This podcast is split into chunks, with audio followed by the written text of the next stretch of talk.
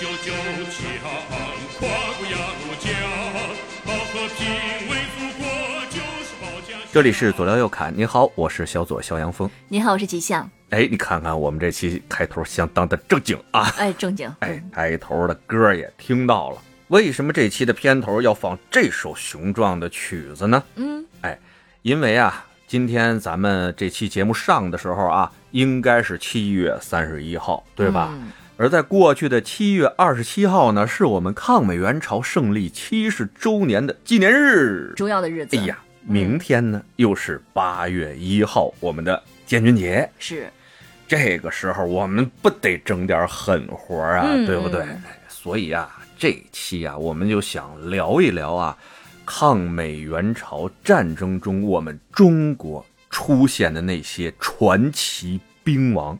兵王啊！哎呀，一个比一个狠呐、哇哦，其实说到这个抗美援朝吧，嗯，现在说实话还是有一些在历史迷雾当中。嗯嗯，啊是是，啊，事件也是很大啊，甚至不少人呢都把它当做一个显学在研究。嗯那咱们作为一个娱乐向的小主播，左聊右侃，都是聊一些，对吧？大家喜闻乐见的事情。是哎，我觉得呢，嗯，咱们不敢啊，把这个事情聊得太大、太猛、太全面。嗯所以我就想吧，那个能不能啊，不从大处着手，而是从这种小的地方，从我们个人的角度和个人的层面来管中窥豹的回顾一下我们这场伟大的抗美援朝战争。嗯嗯，而今儿咱提到的这四位兵王啊，真是一个比一个狠。哎，大家在听完节目以后啊，可以自己参加一个评选啊，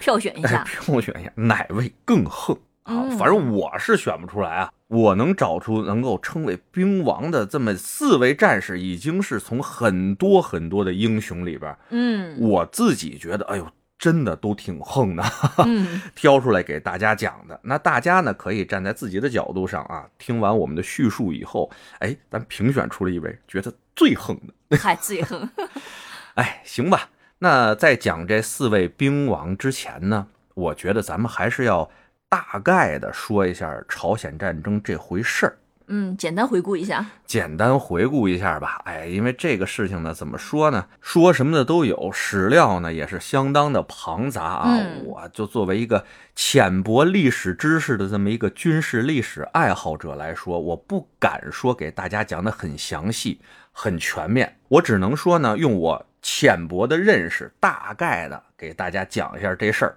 不一定对啊，大家辩证着听。呵啊有什么觉得说的不对的呢？哎，求轻喷。你看看这节目做久了以后，人都变怂了。是是是，这保命咒啊，哎呀，不算吧，就很真诚的跟跟大家请教，跟大家请教。简单说吧，这二战之后啊，南朝鲜和北朝鲜不就分开了吗？嗯哎，苏联占一半，美国占一半。是，但这两边呢，其实啊，都是想把这朝鲜半岛给它统一了。这吧也没毛病，你说谁不想自己国家统一呢？对不对？那是啊，哎，但那个时候呢，两边哈还都没有把对方吞并的这个实力，尤其是当时啊，南朝鲜虽然被美军占领着啊，嗯呃，但美国那块呢，有点占着茅坑不拉屎那意思，没怎么在南朝鲜那边使劲。哦，但是啊，北部朝鲜这块，苏联可是玩命的给各种的支援啊，嗯嗯哎，真是要钱给钱，要科技给科技，要什么资源给资源。啊，什么都有了。慢慢的呢，这北朝鲜就壮大起来了。而且吧，原来在日战时期啊，这北朝鲜不是跟咱们中国东北那块毗邻吗？嗯他们这块儿是一片儿的工业区，所以呢，原来日战时期的工业底子也给北朝鲜留下不少。哦，甚至二战之后啊，很长一段时间，南部韩国，哎，就是南朝鲜，啊啊，南朝鲜那边用电都是北朝鲜那边供应的。哦这样也行，哎，并且呢，那个时候北朝鲜比南朝鲜要富裕的多得多呀。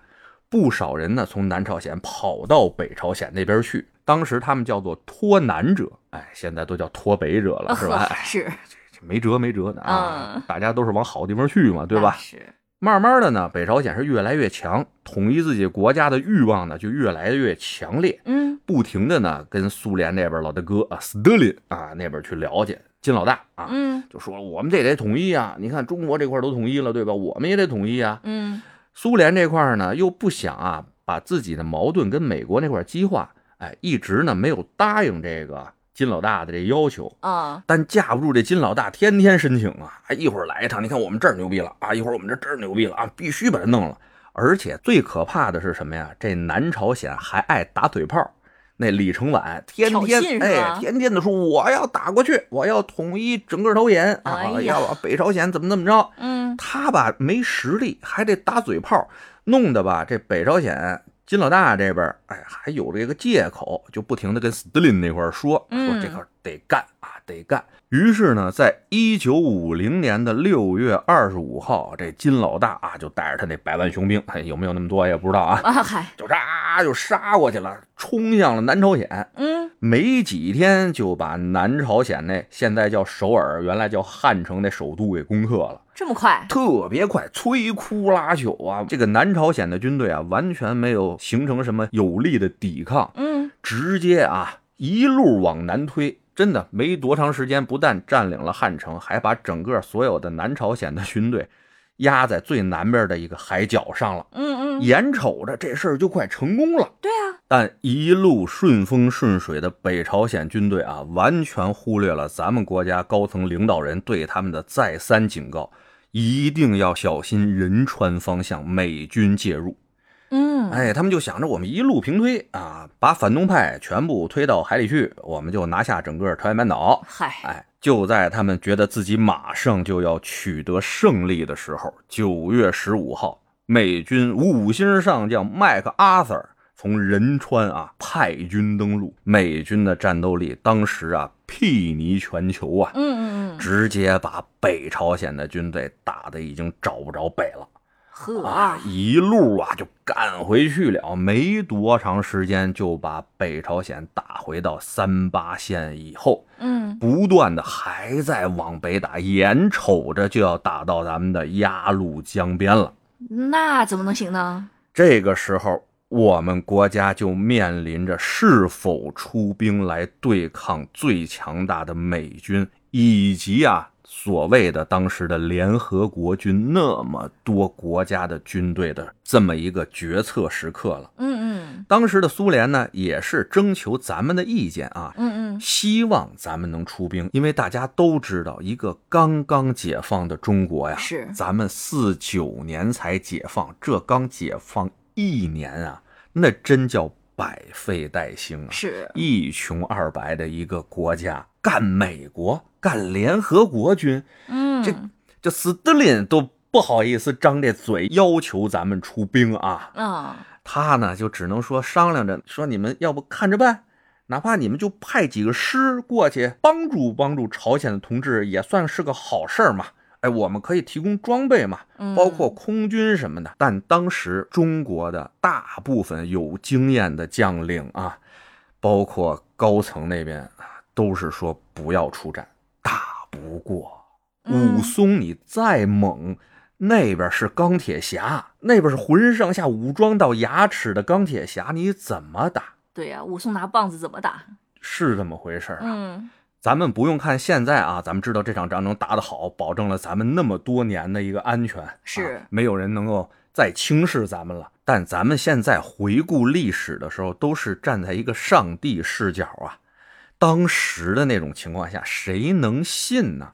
嗯，所以当时说不出兵的那些领导人、那些将帅们，其实他们也是正确的，也是没错。是的，但是我们的主席他老人家啊，一个多礼拜没刮胡子，甚至有几天几夜没睡觉，最后拍板做了个决定：打得一拳开，免得百拳来，出兵。哇哦，只能说他老人家更正确。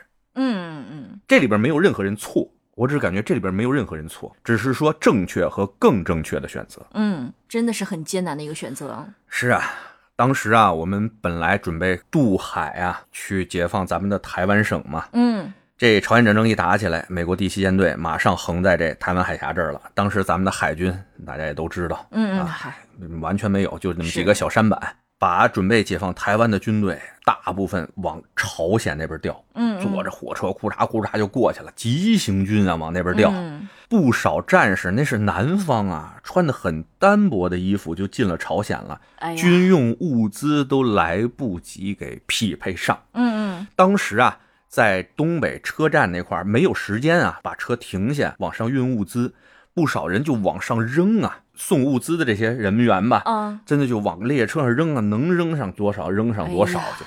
就这种情况下，咱们雄赳赳气昂昂跨过鸭绿江，生生的通过一次战役、二次战役、三次战役、四次战役，把美军打回到三八线之后。太厉害了。哎呀，这个这个大历史啊，我觉得咱们就先讲到这儿，因为这个嗯不能这一说我就刹不住。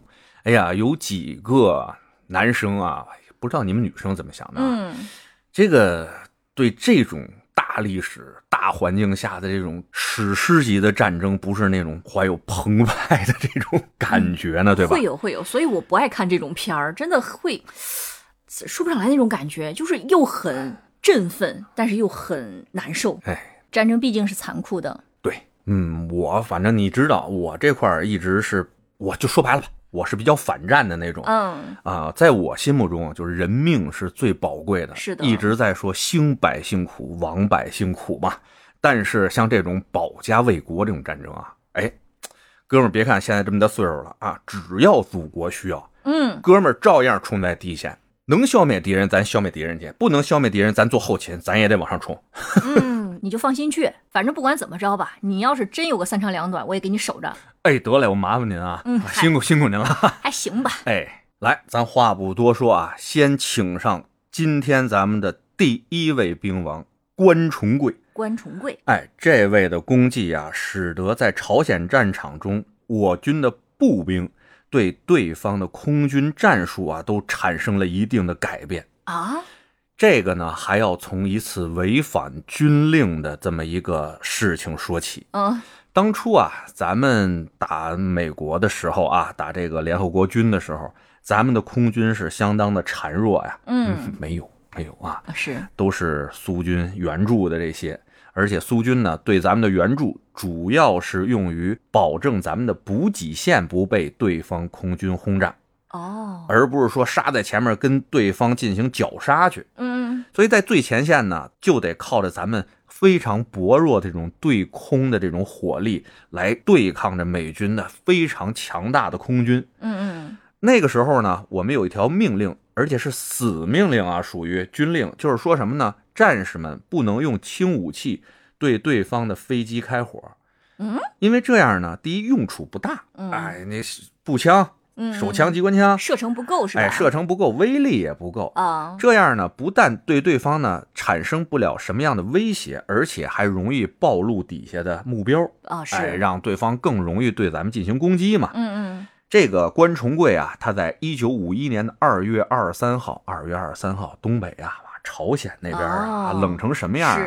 他接到了一个命令啊，让这个关崇贵带着一个班机枪班，他们那个去到一个叫六幺四的前沿小山头，在上面呢做了一个机枪阵地。嗯那个地方上去以后吧，他们就看见牢牢的哈，啥也没有啊，嗯一片他妈大破地呀、挖战壕吧，哦得挖掩体呀、一个大蒲扇大的铁锹啊，那冻土冻成什么样？最后挖的有拳头大小了，就剩下那铁锹。你就想想，哎，你就想想当时的条件吧，嗯战士们的手啊全是血吧。嗯，好不容易把这坑挖完了以后，哎呦，敌军那飞机忽忽悠悠的就过来了。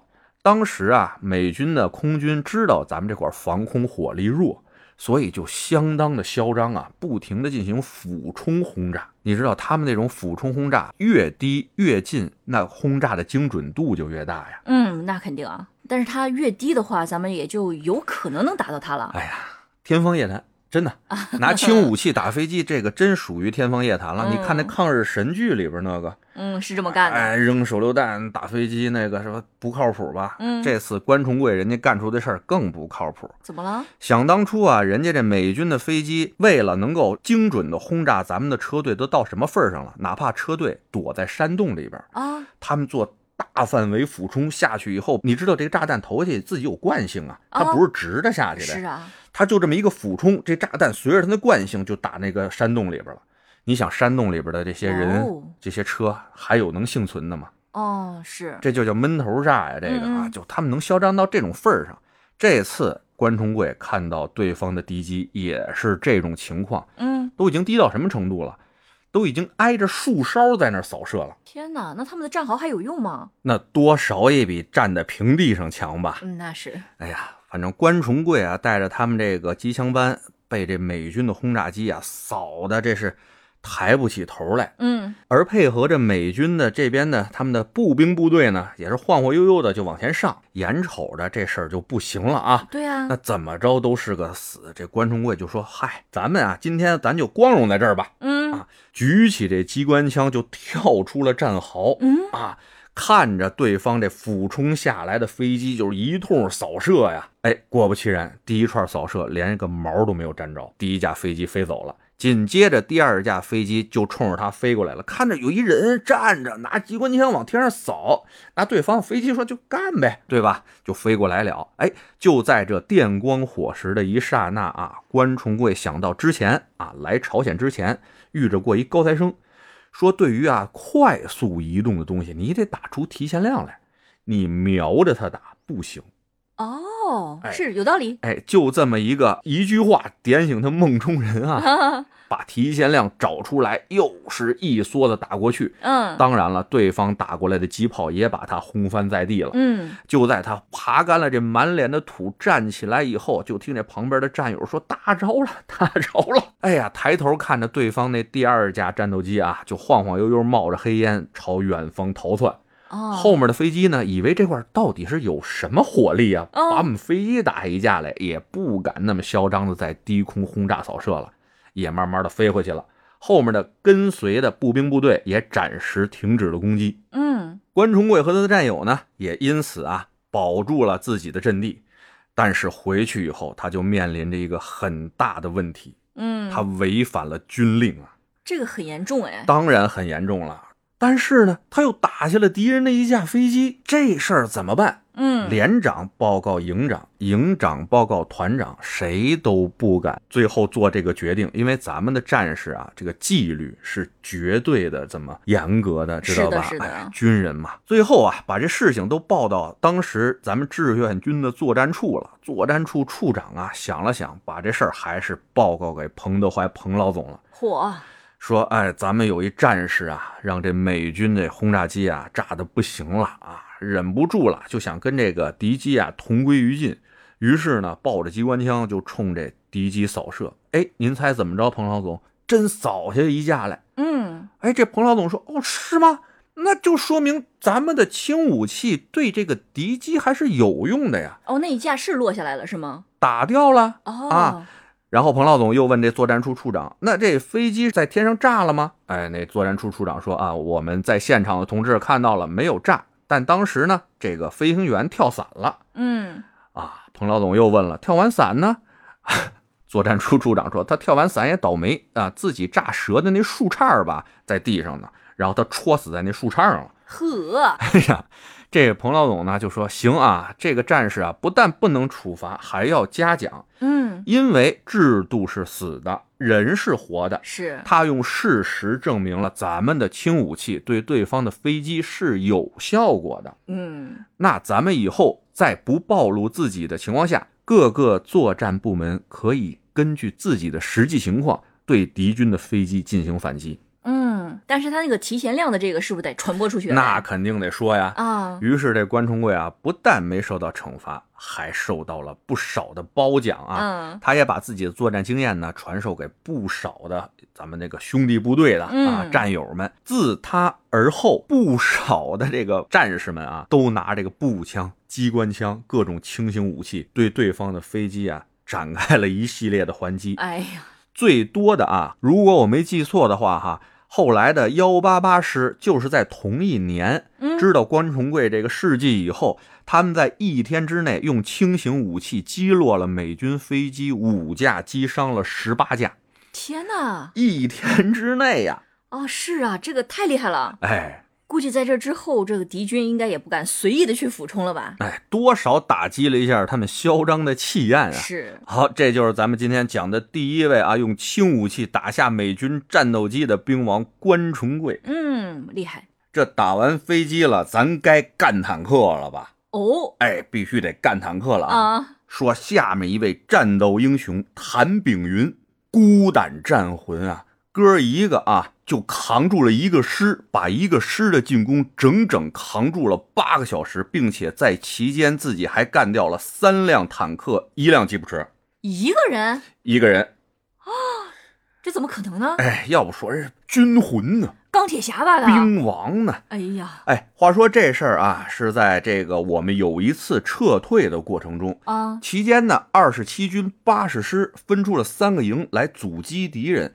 这谭炳云啊，就会分配到一条小道上。他呢和自己一个战友叫毛和，嗯这二位呢就在这个路边上啊，一边挖了一个散兵坑。所谓散兵坑啊，就是一人多高的那么一个小坑，啊能在里边哎，能在里边隐蔽啊，嗯挡一些炮火。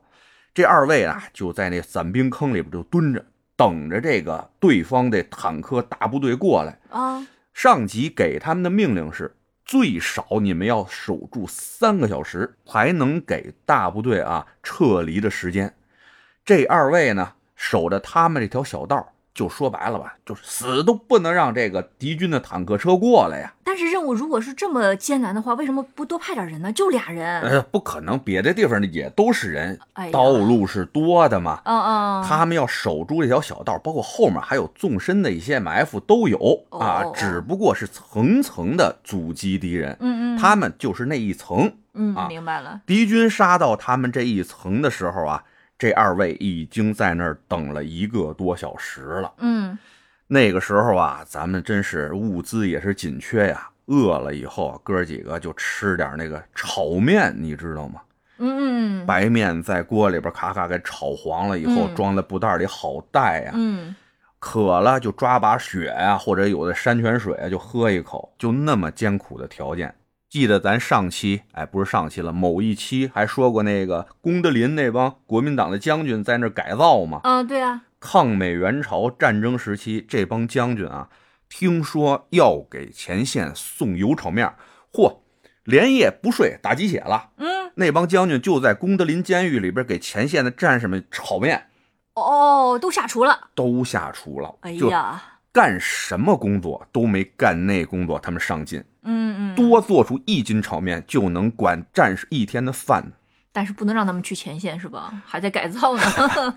但是那个不是说过吗？咱们朝鲜战争的时候，这帮将军们在功德林自己开了个作战室，啊，因为不少呢是受美军训练过的，啊对对也有和美军打过交道的，而且嗯用过美式装备啊，正经是给朝鲜战争献策献计出了不少力啊！这帮老将军，那也很厉害。是呢。嗯先说这谭炳云和毛和吧，他们在这蹲了一个多小时啊，就看见那敌方的坦克，嘿，就巧了走他们这条道了，嗯一串坦克就开来。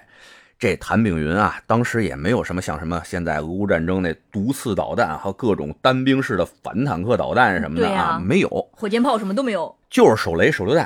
哎呀，你想想吧，哎，看着这个敌人的坦克快接近了，一个手雷扔过去，在这个坦克前面就炸开了，把那坦克一下给炸停了。但是，一阵硝烟过后啊，谭炳云发现这坦克没有受到这个本质性的伤害，对呀，他这个手雷扔在前面了，就把他一个右侧车灯，坦克车灯给炸碎了。呵，那怎么办呢？敌人在那疯狂扫射，他们就只能在这伞兵坑里蹲住了。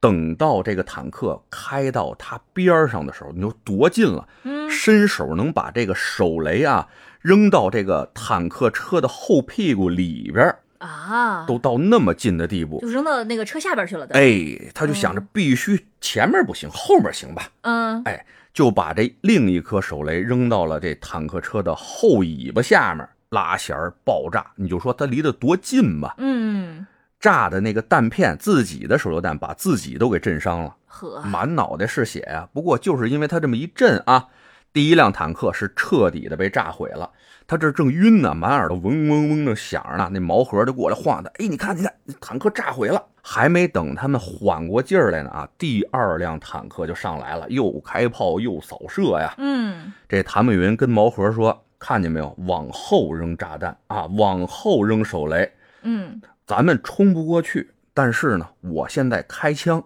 吸引这辆坦克的火力，你来扔。”哦，明白。这毛盒还没反应过来，谭炳云啊就满脑袋是血，拿着冲锋枪就跳出了伞兵坑，照着那坦克，哒啦就上面一梭子。啊，坦克说：“哟，突然看见这么一战士冲出来了哈，所有的火力都被这个战士谭炳云吸引过去了。毛盒趁着这个机会，把手榴弹啊塞进了第二辆坦克的后屁股，把第二辆坦克也给炸停了。哇哦，哎，就在他们啊准备看这第二辆坦克有没有彻底损坏的时候，就看那坦克上面那个坦克座舱那盖儿咔就开了。人出来了。哎，正准备开枪的时候，这谭炳云把毛盒拦住了，说：“你看出来那个可能是个死人。”嗯，里边的敌人也很狡猾呀，知道外面有敌人吗？就把一个在里边已经被震死的士兵先给推出去试试火力。哦，哎，看到啊，把那个死尸推出来以后，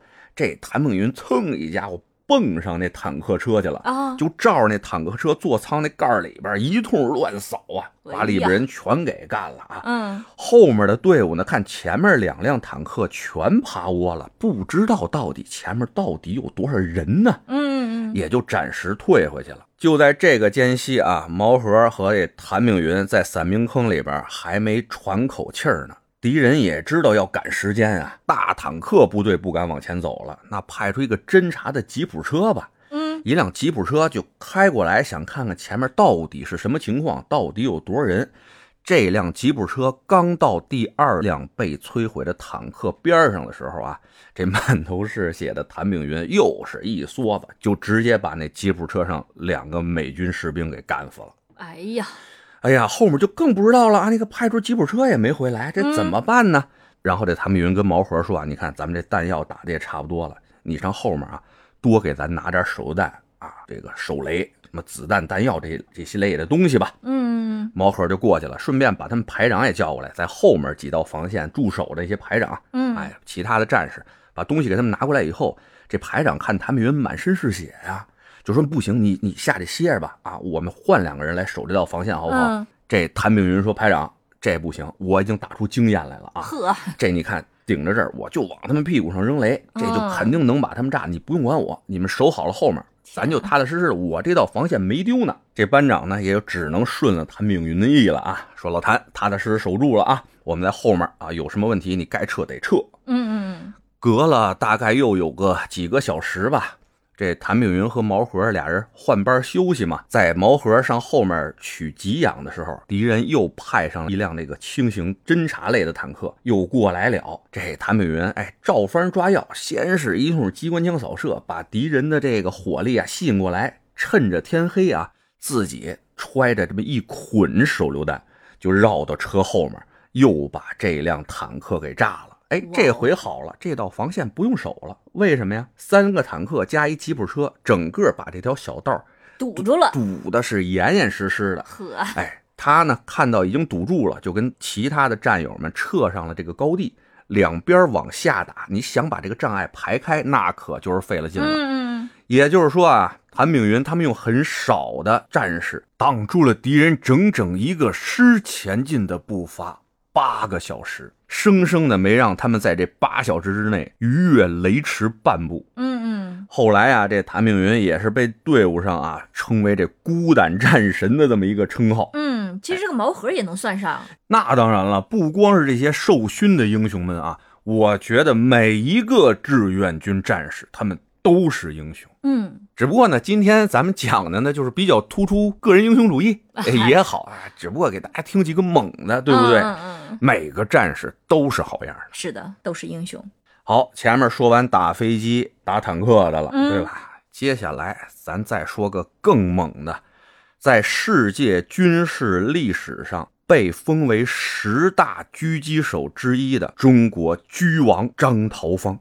哇哦，好厉害！哎，这小伙子吧，为什么说小伙子呢？嗯，当时五一年他入朝参战的时候，刚刚年满二十岁，那好年轻，哎，恨不得啊，之前参军之前连枪都没拿过呢。这还能现练呢？那必须的，什么谁天生下来刚出娘胎就会狙击，不是啊，上来就打仗，他没有太多时间练啊。也得练。听听他的传奇经历吧啊！啊，这位张桃芳啊，二十岁不到就参军了。二十岁的时候呢，就来到了朝鲜战场上，也是个新兵蛋子。嗯当时呢，咱们部队里边啊比较缺少那种特种作战的特种兵，嗯所以各个军队部门里边都要挑一些有资质的这些啊小伙子来训练他们当狙击手啊啊侦察兵啊这种特种军种。嗯他呢就是年轻嘛，二十对吧？嗯，就特别想当个狙击手，就跟组织上面申请说，我能不能参加这测试？嗯，我视力好，哎，我视力特别好，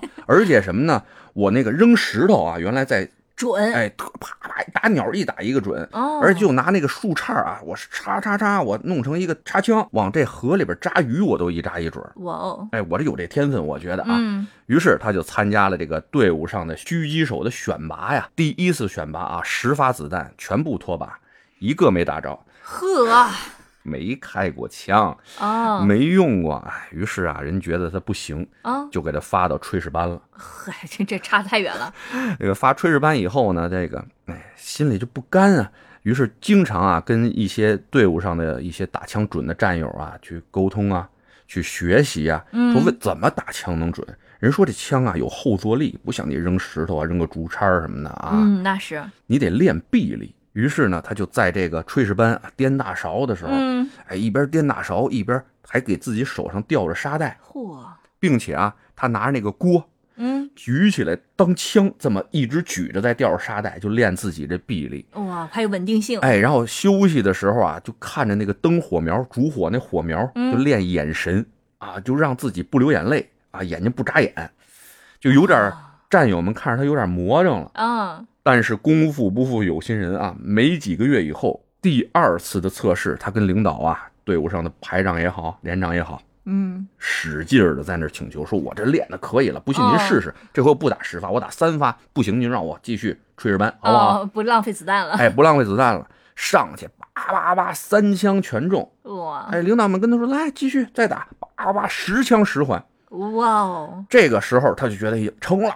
我成了，哎，于是把他编入了这个狙击班。嗯那个时候啊，说白了，咱们这些战士真是属于即插即用型的。嗯，哎，你到什么岗位上，你就得干什么事情，一个萝卜一个坑。进了狙击班，你就得干狙击手的事儿，甭管你之前打没打过人啊。上了战场以后，他那班长啊，狙击班那班长啊，就在后面看着他说，打前面也就是五六十米远的这么一敌人哈。嗯，结果头两枪全部脱靶了。呵，哎呀，他说这怎么跟我打固定靶不一样呢？嗯，心理不一样也不是心理不一样，啊那是个动换大。啊。哎，人家也走之字前进，也没有那大摇大摆、晃晃荡荡、喊着刀枪不入就往上冲的那个玩意儿，啊对吧？移动靶，哎，班长呢就告诉他，你得打提前量，还得算什么风速，还得算那弹道。哎，你知不知道这个枪，比如说有效射伤一千米吧？嗯，哎，这一千米它不是一条直线过去的，它是一个弧线，它有一个弹道衰减的。而且在这实战中啊，这情况相当错综复杂，只要稍微哆嗦一下，那是差之毫厘，谬之千里啊。所以说，培养一个合格的狙击手啊，那是真不容易啊。嗯，而咱这张桃芳小张啊，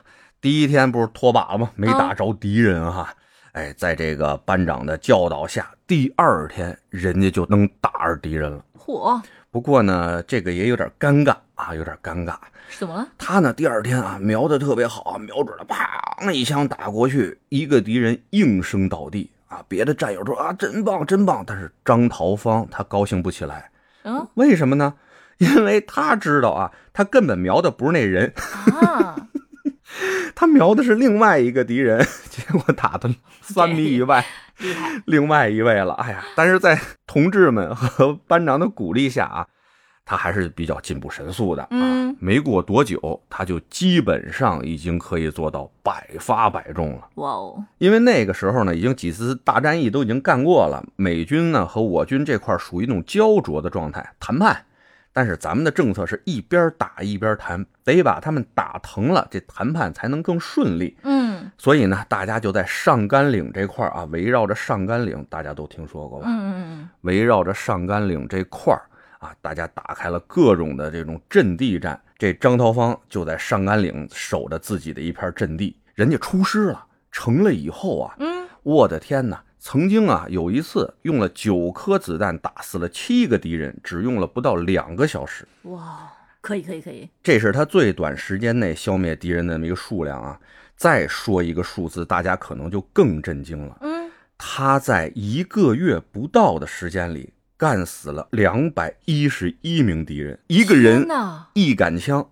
哎呦，当时把这帮美军打的啊，一听见这张桃芳用的那把 M 幺九四四啊，那是一把苏制的一把步枪，嗯连那个咱们经常看电影上那狙击枪那狙击镜都没有，光学镜都没有，嗯，纯靠着苗心儿在那儿打呀，哇哦，也叫水连珠啊，叫水连珠，可能大家听说过就比较多了。嗯那时候咱们战士用的比较多，就用了这么一把相对比较原始的步枪，三十天干死了二百一十一个敌人。那是后来把这帮美军步兵啊都打得不行了，把重机枪上面啊，安上瞄准镜，嗨，就听着这个枪在那儿打起来，有这么一个枪，就因为他是狙击手嘛，基本上是一个人守一片阵地、啊，跟队友配合着打敌人的冷枪嘛。一般都是在一些制高点上嘛，哎，一般战士一个打哒哒哒这一块打嘛，嗯而狙击手都是那种啪换个地方，啪换个地方。对，敌人一听着这个节奏啊，就不管什么了，就大概齐往那方向就抡啊，嗯嗯哗哗开始还是拿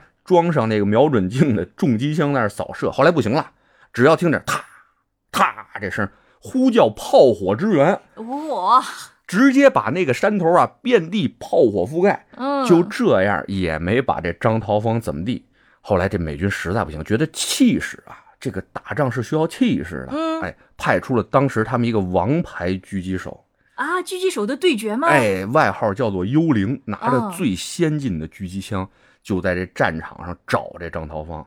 终于有一天啊，王者对决开始了。嗯，这张桃芳啊，正好消灭了一个敌人，准备转换这个狙击位的时候，嗯就突然啪一枪就把自己帽子打了一个对穿。哇哦，当时他就找了一个掩体就弄下来，说这谁呀那么准？嗯而且一听也是狙击枪的声啊，哎，他就想试试啊，往外随便扔了个什么东西，啪一下就打掉了，知道遇着高手了。嗯，双方啊就这么几次试探，大概都知道对方的斤两了，嗯，都是大差不差。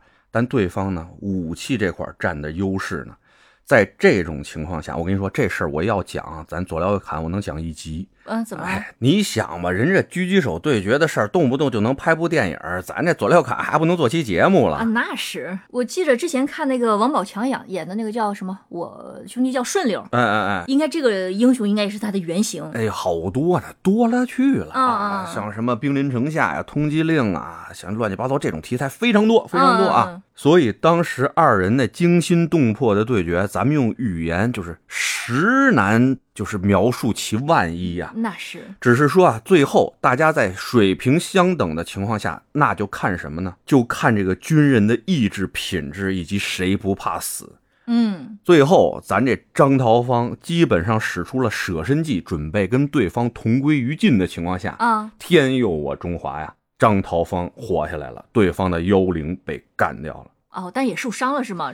还好啊，伤的不重。后来呢，组织上他们军准备让他呀训练狙击手当教官。嗯他们那军长呢就问他你是哪个团的呀？张桃芳说我是二幺四团的。这军长说哦二幺四团的哦，那你现在干死了多少个敌人了？他说我在三十天之内干死了二百一十一个敌人了。哇，那军长啊吃惊之余啊也开了个玩笑，说哦那你是二幺四团的，你应该干死二百一十四个敌人才好嘛。对，还差几个。哎，开玩笑，也就是没想到这张桃芳啊，说那请军长同志稍等啊，马上回阵地，当天又干死仨，凑够二百一十四个，呵，就是豪横啊！哎呀，从这一个月以后啊，东方死神上甘岭居王的这大名就在美军和联合国军这边传开了啊，嗯，就是英勇、绝对的阴影。嗯，后来呢，这张桃芳在军里边也培养出不少像他一样优秀的狙击手，哇，每个人都是敌人心中的一片阴影啊！嗯当这片阴影都连成片的时候，那就开始打雷劈他们了。哎，这个挺狠的啊！嗯，是，像人家那个，比如战斗机啊，或者是那个什么大炮啊，说嗯打掉了一个目标或怎么着，都给自己那画颗星儿嘛。嗯啊，飞机上多少颗星儿，几星功勋飞机什么的。张桃芳这把枪，这把 M 幺九四四，现在在军博那块儿供着呢，哦，上面刻了二百一十四颗星，天哪，这也太吓人了。这是是是，行了，那咱请上啊，今天最后一位压轴的啊，我既然把他能够供在压轴这上面，啊，就在我心里，其实感觉这位是我心目中的这最横的一位兵神。嗯，君王、战神，不知道用什么词儿来形容他了啊。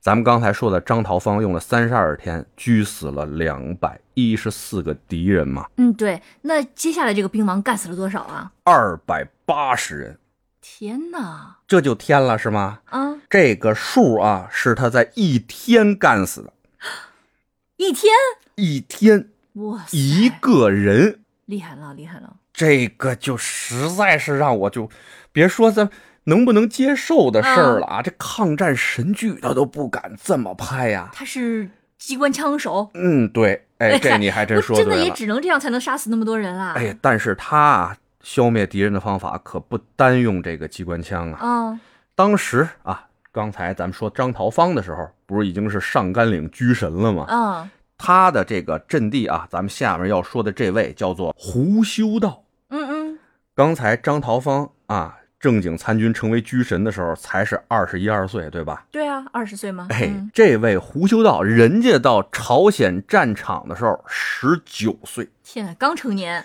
哎呀，哎呀，小伙子，哎，也是被分配到跟张桃芳一样的上甘岭阵地。嗯，那片地方啊，三点七平方公里。一九五二年，咱们在那儿僵持的时候，几十万敌人围着上甘岭打呀。嗯，当时光美军啊就六万多人，大炮啊三百多门，一百七十多辆坦克，三千多架飞机啊，就轰这上甘岭啊。是，你知道啊，上甘岭活活打了四十三天，在那四十三天中，有一百九十多万枚炮弹，五千多枚这个飞机上的炸弹就平铺在这三点七平方公里的土地上，我觉得地表都被它削掉一层。山头都被削平了多少米呀、嗯，上面的活人还在坚守着上甘岭的阵地，是，之前看电影也能看到，真的这个仗打得太艰苦了。光打退了敌人的冲锋就有九百多次。天呐，咱们的胡修道这位小战士，就是在这个上甘岭这么艰苦的环境下面一战成名的。嗯，当时呢，志愿军十二军三十一师九十一团五连啊，他们被分配在上甘岭的五九七九号高地主峰上面，嗯，在那儿构建了十二个阵地。对方的火力是比较猛的呀。咱们的军队，尤其是军人，不能集中在一起，要不让人一片轰炸，不就全包饺子了吗？啊，是要分散。哎，分散，每块阵地上啊，三名战士。嗯，这胡修道就跟自己一新兵战友，跟着他们班的班长守在三号阵地上面。嗯，在一九五二年十月五号凌晨三点左右啊，敌人对这个山峰五九七九号高地发起了冲锋。面对数倍于他们的敌人，三个人把这三号阵地守了将近三个小时。然后呢，九号阵地那块儿呢，说被敌人打得有点紧张，三个人已经牺牲俩了，就剩一个人顶不住了。哎呀，他们这班长就过去支援九号阵地了。这三号阵地上啊，就剩下这胡修道和另外一新兵的同志了。也就是俩新兵蛋子。哎，俩新兵啊，嗯都是不到二十岁的，就在上面继续阻击敌人呗。嗯，打了一阵儿，发现他们这块儿的敌人啊比较少了，主要呢向九号和十号阵地那边过去了。于是呢，他们就放弃了自己的三号阵地，又去支援九号和十号阵地。哦，把那边的敌人打退以后，发现九号和十号阵地上战友们也基本上是死伤殆尽了。嗯，于是胡修道和他的战友说：“哎，哥们儿，你留在这九号阵地，我回到三号阵地，咱们分开了，每块阵地上得有一个人啊，咱得守住了，守到最后。嗯嗯，当他回到三号阵地的时候，发现这事儿有点崴。九号、十号阵地那块儿啊，攻击的敌人并不多，但是也有，没法过来再支援他，要不人家那阵地就丢了。嗯嗯嗯，面对着乌泱泱的敌人啊，这胡修道开启了外挂模式。天哪！阵地上的弹药、手榴弹什么的，哎，比较充足。他就在这坑道里啊，端着机关枪，一边跑一边开枪，一边扫射啊。闲着换弹夹的功夫，就甩出几枚手榴弹或者是爆破筒啊，就一直在坑道里不停的跑啊，持续了几个小时。哦，他不敢在一个位置停留久了。对。哎，看哪儿敌人上来了就干，就往死里干。天，这场战斗一直打到第二天的中午啊，把敌人全部打的已经不敢上来的时候，我们的援军也都上来了，后边的支援部队也都把这几块阵地稳定住。在大家打扫战场的时候，数了一下啊，在这个三号阵地上，胡修道守了这一宿，干死了两百八十个敌人啊，太厉害了。而且最可气的是什么呢？小胡身上啊，就是他跑来跑去有点擦伤，没有大伤。天哪，这是对敌方的一个侮辱啊！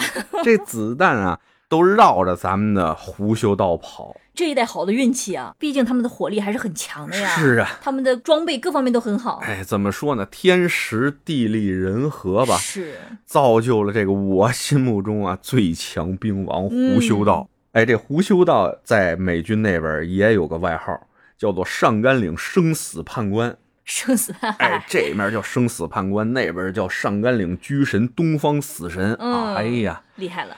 哎呀，说着吧，挺痛快的。不过也就是跟大家真的是就当故事一样讲给大家，因为太多了，千千万万的志愿军战士在这场战争中牺牲，对吧？那是。嗯，节目时长。不可能把他们都介绍给咱们的听友们，但是我们还是希望吧。怎么说呢？再怎么形容，可能用语言也无法形容出这场战争的伟大和当时的惨烈程度。是的，说这么组数字吧，二百九十万，咱们中国人去的志愿军有二百九十万之多。嗯，三十三个月，这场战争活活打了三十三个月。而且对方的这个物资啊，咱别说对方的其他联合国军了，就说美方和中方这块儿嗯，美方打这场仗花了四百多亿美元，哇，我方花了二十五亿美元，天哪，这差距好大！打仗就是打钱呐，是的，是的。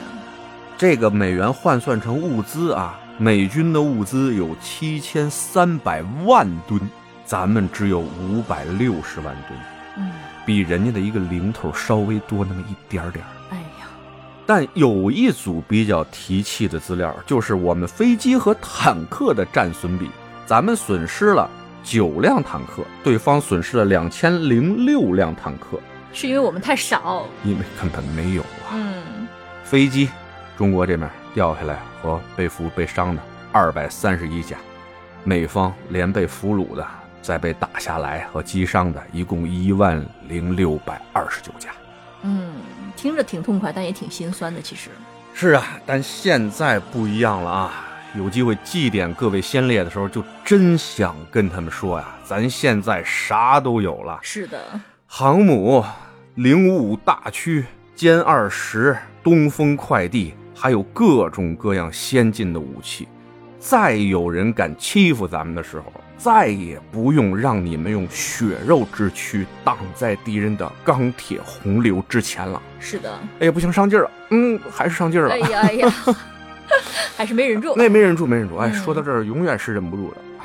最后吧，再说一个数字啊，十九万七千六百五十三。这是什么数字呢？那么精确？必须精确啊！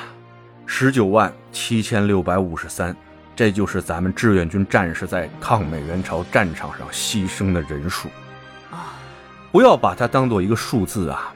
每一个战士的牺牲都是一场悲剧，而这种悲剧在朝鲜战场上发生了十九万七千六百五十三次。你知道我是多么想把这些人的名字都念给大家听啊！但不太现实。嗯，嗯，那就这样，咱们尽可能的把一级以上的战斗英雄介绍给大家听一下吧。好的，在这儿呢，也是恳求大家啊，希望大家能够听完。我知道，对我们这种小主播来说，完播率这个事儿对我们还是很重要的。但是这回就完全不用去想那些乱七八糟的东西了啊！嗯恳求大家能够把这些先烈的名字们都听完啊，哪怕能多记住一个，也算是对他们的一种缅怀吧。对，一种祭奠。嗯，那现在咱们开始。嗯，他们是杨根思、黄继光、于喜田、于盼公、王兆才。王海、王德明、王学峰、毛国臣、孔庆三。任宝山、武先华、李延年、李凤林、李家发、邱少云、沈树根、吴志洲、于新发、周厚刚、赵宝同、胡修道、柴云振、高成山、高景浩、秦建斌、徐长富、陈德忠、倪祥明、郭中田。郭恩志、孙占元、孙生禄、黄家富、曹庆功、崔建国、张永富、张基慧、杨玉才、杨宝山、杨连第、杨春增、雷宝森、卢敏、刘庆亮、刘维汉、刘玉堤、严承恩、谭炳云、王兴济、孙凤聚、张义仁、罗胜教、卜广德、毛张苗、孙振禄、魏玉德。